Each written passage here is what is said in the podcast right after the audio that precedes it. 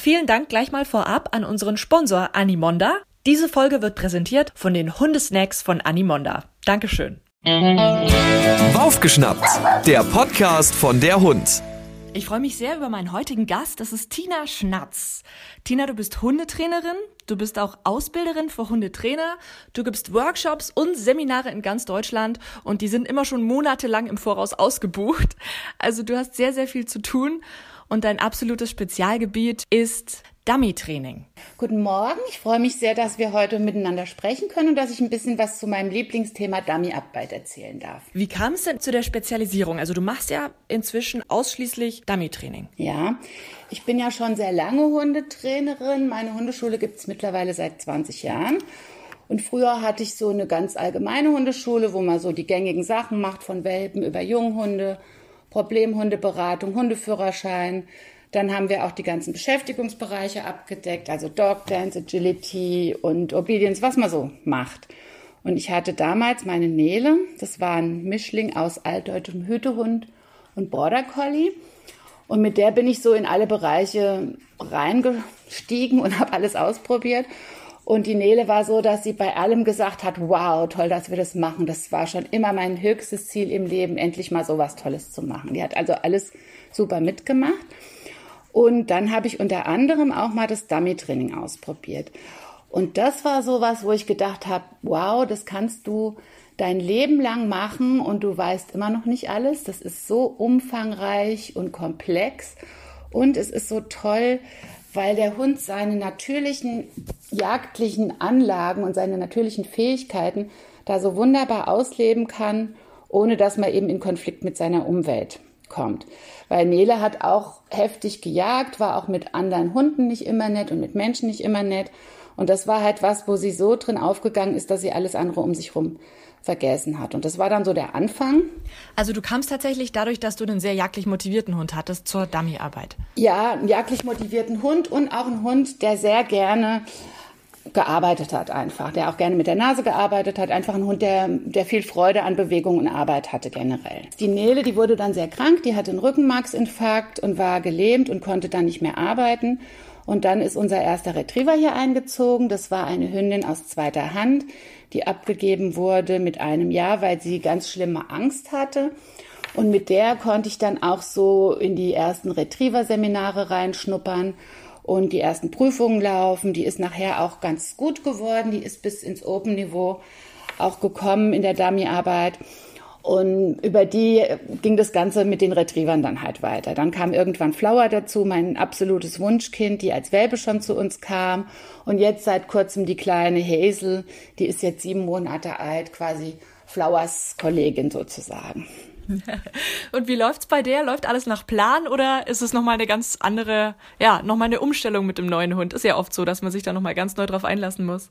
Ja, es ist eine Umstellung, weil Flower ist ja so mein Herzenshund. Die war von Anfang an so, dass sie eigentlich immer mit einem kleinen Notizblock neben mir gesessen hat und alles notiert hat, was ich ihr gesagt habe und alles aufgeschrieben hat und immer so total fokussiert und konzentriert war. Und bei der kleinen Hesel, die war am Anfang ein bisschen mehr, hat ein bisschen mehr Selbstständigkeit gezeigt. Die ist zum Beispiel schon mit acht Wochen alleine durch die Katzenklappe im Wintergarten marschiert. Oh! Und mit neun Wochen dann alleine in den Garten und ist allein im Garten rumgestromert. Das hat mich in Angst und Schrecken versetzt, weil ich gedacht habe, so ein total unabhängiger Hund ist halt nicht so ganz mein Ding im Training. Aber das hat sich durchs Training ehrlich gesagt komplett gelegt und eigentlich ist sie jetzt schon Flower sehr ähnlich geworden, muss ich sagen. Sie ist auch sehr fokussiert und arbeitet sehr schön. Also ich bin sehr zufrieden mit ihr. Super. Was macht dir bei deiner Arbeit am meisten Spaß? Was machst du am liebsten? Ich kann gar nicht so genau sagen, was mir am meisten Spaß macht. Zum einen macht es mir total Spaß, mit Menschen zu arbeiten und denen quasi den Weg mit ihrem Hund zu ebnen, dazu beizutragen, dass der Mensch und der Hund ein besseres Team werden. Das macht mir total viel Spaß, weil ja oft so Missverständnisse zwischen Mensch und Hund vorhanden sind. Und wenn man das irgendwie schafft, die zu lösen und die irgendwie zu einem ja, funktionierenderen Team zu machen, das macht mir wahnsinnig viel Spaß. Dann macht mir diese Trainerausbildung wahnsinnig viel Spaß. Da ist es halt so, dass in den Hundeschulen ja oft Dummyarbeit angeboten wird und die Trainer gar nicht wissen, was Dummyarbeit eigentlich ist. Dass einfach so irgendwelche Apportierspielchen gemacht werden und die Leute denken, das ist Dummyarbeit. Und da so ein bisschen zu vermitteln, was Dummyarbeit eigentlich ist, dass das eine ganz komplexe und vielschichtige Geschichte ist, das ist halt äh, auch wirklich sehr, sehr schön. Und dann macht mir es Spaß, auch mit meinen Gruppen zu arbeiten. Das sind ja Leute, die ich teilweise schon sieben, acht Jahre im Training habe und dann die Hunde so langsam beim Erwachsen und Älterwerden zu beobachten und zu begleiten und jetzt die nächste Generation an Welpen zu sehen, das ist halt auch eine sehr schöne Sache. Und grundsätzlich ist es so, dass man natürlich als Hundetrainer ganz, ganz viel mit den Menschen arbeitet, das ist klar. Man muss halt schon auch Freude dran haben, mit den Menschen zu kommunizieren und Spaß zu haben. Und das ist mir auch sehr, sehr wichtig. Jetzt hast du gerade gesagt, ganz viele Hundeschulen machen Dummy-Training und ja, es wird halt ein bisschen apportiert. Für alle, die das jetzt noch gar nicht kennen, was ist Dummy-Training? Dummy-Training kommt eigentlich aus dem jagdlichen Bereich. Das ist eigentlich erfunden, in Anführungsstrichen worden, von Jägern, die ihren Hund in der jagdfreien Zeit oder ihren jungen Hund, der noch nicht am Wild arbeiten durfte, die Hunde ausbilden wollten. Und die haben dann quasi alles, was so in der Jagd, in der Niederwildjagd mit einem nach dem Schuss arbeitenden Hund, muss man dazu sagen, was da vorkommt, das haben die quasi mit Dummies, das waren damals so kleine Sandsäckchen, die einfach aus Baumwolle waren, mit Sand gefüllt, haben die quasi diese Aufgaben nachgestellt und den Hund zuerst mal mit diesen Dummies arbeiten lassen. Mittlerweile ist es ein richtiger Sport geworden. Also es gibt weiterhin den jagdlichen Bereich. Es gibt auch viele Retriever, die tatsächlich jagdlich geführt werden.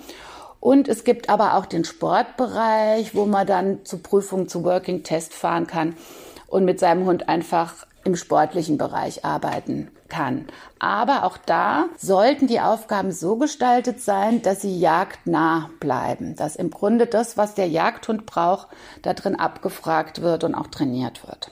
Wie läuft das genau ab? Es gibt ja verschiedene Teilbereiche beim Dummy-Training. Kannst du das mal nochmal für uns zusammenfassen?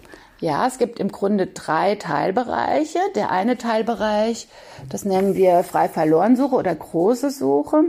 Da ist es so, dass die jagdliche Situation so wäre, dass wir gesagt bekämen, in diesem Gebiet liegen drei geschossene Kaninchen drin, schick doch mal deinen Hund und lass ihn die rausholen. Da muss der Hund selbstständig arbeiten, er muss lernen, den Wind zu nutzen, also er muss mit dem Wind arbeiten und wir können ihm gar nicht helfen, weil wir nicht wissen, wo die Stücke liegen. Da sind wir also komplett auf die Hundenase angewiesen.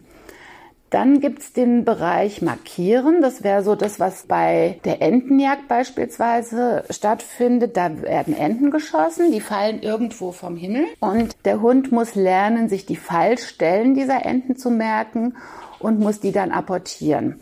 Und da die Enten ja nicht unbedingt jetzt auf die platte Wiese sich flüchten, bevor sie runterfallen, sondern die fallen halt auch mal ins Wasser, die fallen ins Gebüsch, die fallen in die Dornen, die fallen auch mal vielleicht hinter einen kleinen Hügel. Und der Hund muss eben dann lernen, diese unterschiedlichen Fallstellen sich zu merken, mehrere auch, und sich da hindurch zu kämpfen und auch das im Gedächtnis behalten, dass noch andere liegen. Also das ist im Prinzip hat das ganz viel auch mit dem Jagen, mit Auge zu tun und natürlich Nasenarbeit, wenn er dann im Bereich ist. Und unsere dritte Säule der Dummyarbeit, das Einweisen und das ist das, was uns am allermeisten Trainingsarbeit kostet, weil hier ist es so, dass wir als Mensch wissen, wo das Stück liegt und der Hund weiß es nicht. Und wir müssen quasi so eine kleine Fernsteuerung in unseren Hund einbauen, mit der wir ihn zu diesem Stück dirigieren können. Und dazu braucht er im Prinzip Prinzip im Wesentlichen fünf verschiedene Signale, um das zu schaffen. Er muss einmal lernen, in gerader Linie vorauszulaufen. Das heißt, er muss lernen, wirklich dort, wo ich hinzeige und wo ich ihn hinausrichte, dorthin so lange zu laufen, bis er entweder Wind von dem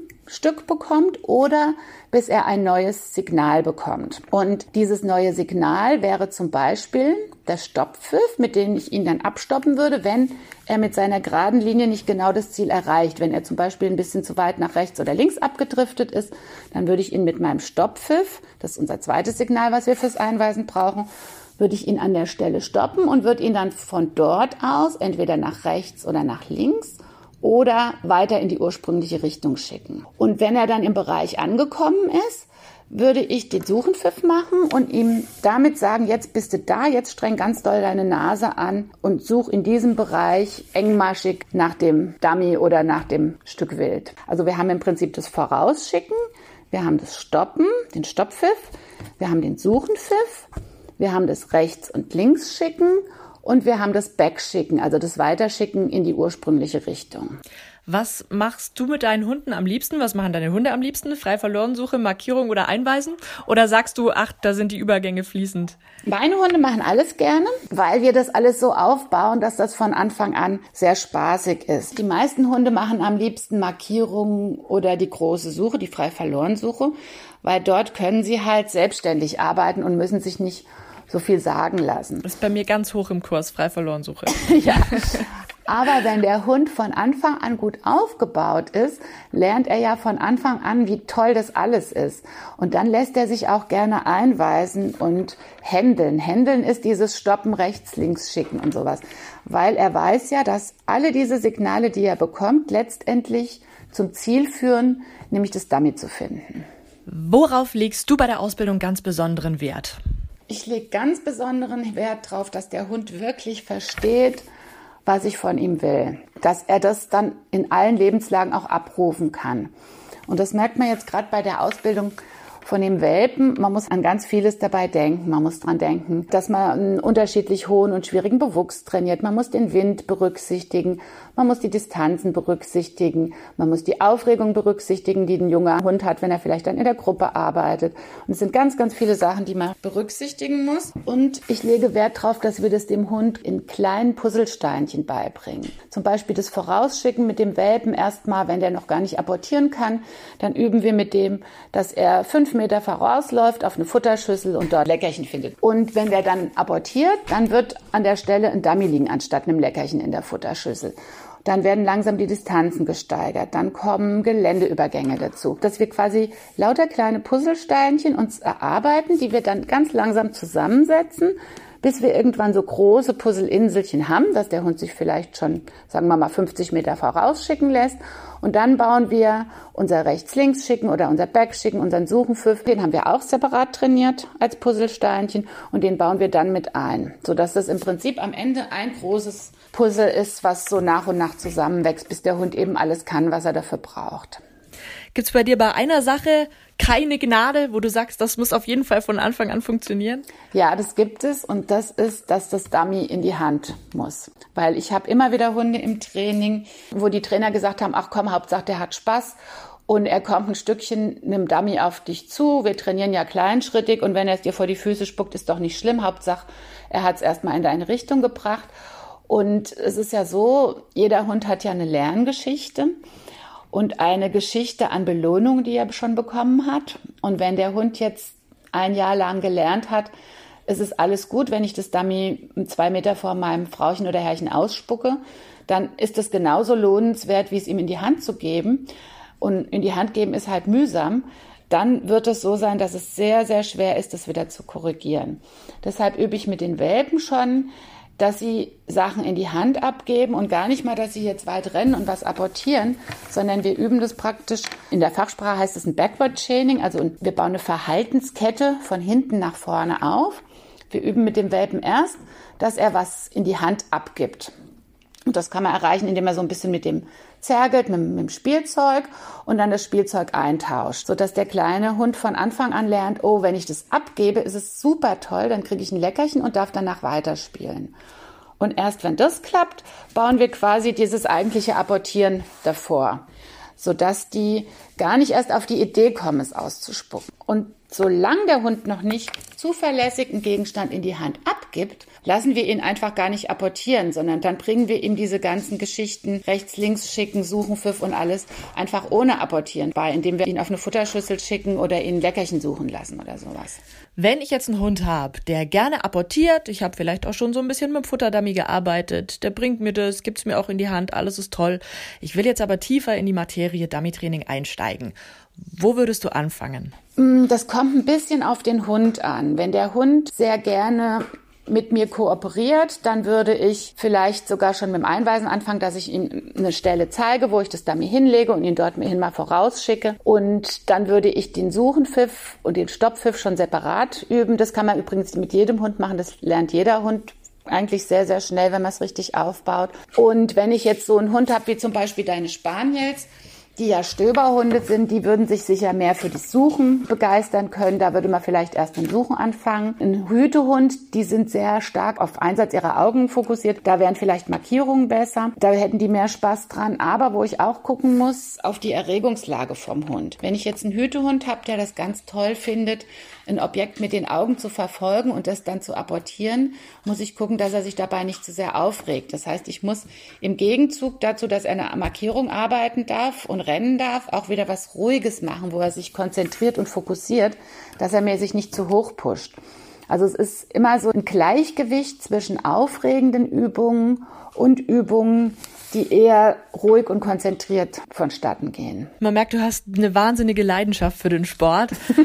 Mach doch noch mal ein bisschen Werbung. Warum ist Dummy-Training so ein toller Hundesport? Dummy-Training ist halt so, dass der Hund in ganz, ganz vielen Bereichen gefördert wird und auch gefordert wird. Also wir haben ja einmal dieses Jagen auf Sicht bei den Markierungen, wir haben den selbstständigen Naseneinsatz bei der Suche und wir haben die Teamarbeit und intensivste Kooperation mit dem Menschen beim Einweisen. Und da habe ich eigentlich alles abgedeckt, was für den Hund toll ist, egal was es für ein Hund ist. Außer ich habe einen, der sich nicht gerne bewegt und gar nicht gerne was trägt. Aber Hunde, die gerne was tragen und die Spaß an der Bewegung haben, sind da eigentlich alle gut mit untergebracht. Man ist immer in der Natur, man ist immer draußen, man geht mit ganz anderen Augen nachher durch die Natur, weil man sieht nicht mehr eine schöne Landschaft, sondern man sieht, oh, da könnte ich super eine Suche machen. Das wäre der perfekte Punkt, um den Hund einzuweisen. Hier wäre es toll, Markierungen zu arbeiten. Also man sieht dann auch irgendwie die Welt nachher ganz anders, weil man permanent gedanklich im Training ist. Inzwischen tatsächlich bei mir auch schon ein bisschen so. Ich verstehe das total total. Vielen lieben Dank, Tina Schnatz. Was stehen bei dir jetzt für Projekte noch an? Du hast ja auch ein ganz tolles Buch geschrieben zur Dummy-Arbeit. Ja, mein Dummy-Fieberbuch, das ist jetzt schon, glaube ich, vier Jahre oder so auf dem Markt. Das richtet sich nicht jetzt nur an Retriever-Leute, sondern auch an Leute, die vielleicht einen Hund haben, dem nicht alles in die Wiege gelegt ist, der manche Sachen lernen muss. Das ist sehr kleinschrittig aufgebaut. Und im Moment mache ich gerade mit einer Freundin und Kollegin aus Berlin, mit der Anne Betschdicek, ein Projekt, was ich auch sehr, sehr spannend und toll finde, das ist jetzt bald fertig. Wir machen ein Online-Training für Welpen und Junghunde, wo wir im Prinzip mit der kleinen Häsel und mit Kundenhunden von Anfang an, mit acht Wochen haben wir angefangen, alles zu filmen, was wir mit ihr geübt haben und haben dann daraus so einen Online-Kurs gemacht, wo der Aufbau der Dummyarbeit wirklich von ganz klein auf gezeigt ist in kleinen Schritten. Im Prinzip machen wir es jetzt erstmal für die ersten sechs Monate, aber wir haben jetzt beim Anschauen festgestellt, dass das eigentlich so ist, dass man das genauso gut mit einem erwachsenen Hund machen könnte. Es gibt eigentlich kaum Sachen, wo das Training vom Welpen vom erwachsenen Hund abweicht, wenn man es kleinschrittig aufbauen möchte. Wo können wir das finden, wenn es fertig ist? Das wird es bei Mensch-Hund-Verlag geben. Und der Arbeitstitel steht noch nicht ganz fest, da sind wir noch am Tüfteln. Aber irgendwas mit Dummyfieber, Welpen, Junghunde, Basics, irgendwie sowas wird es sein. Freue ich mich schon sehr drauf. Ich werde es mir auf jeden Fall anschauen. Das freut mich. Vielen, vielen Dank, Tina Schnatz. Danke auch und ich wünsche noch allen einen schönen Tag. Hör mal wieder rein. Das war Baufgeschnappt, der Podcast von der Hund.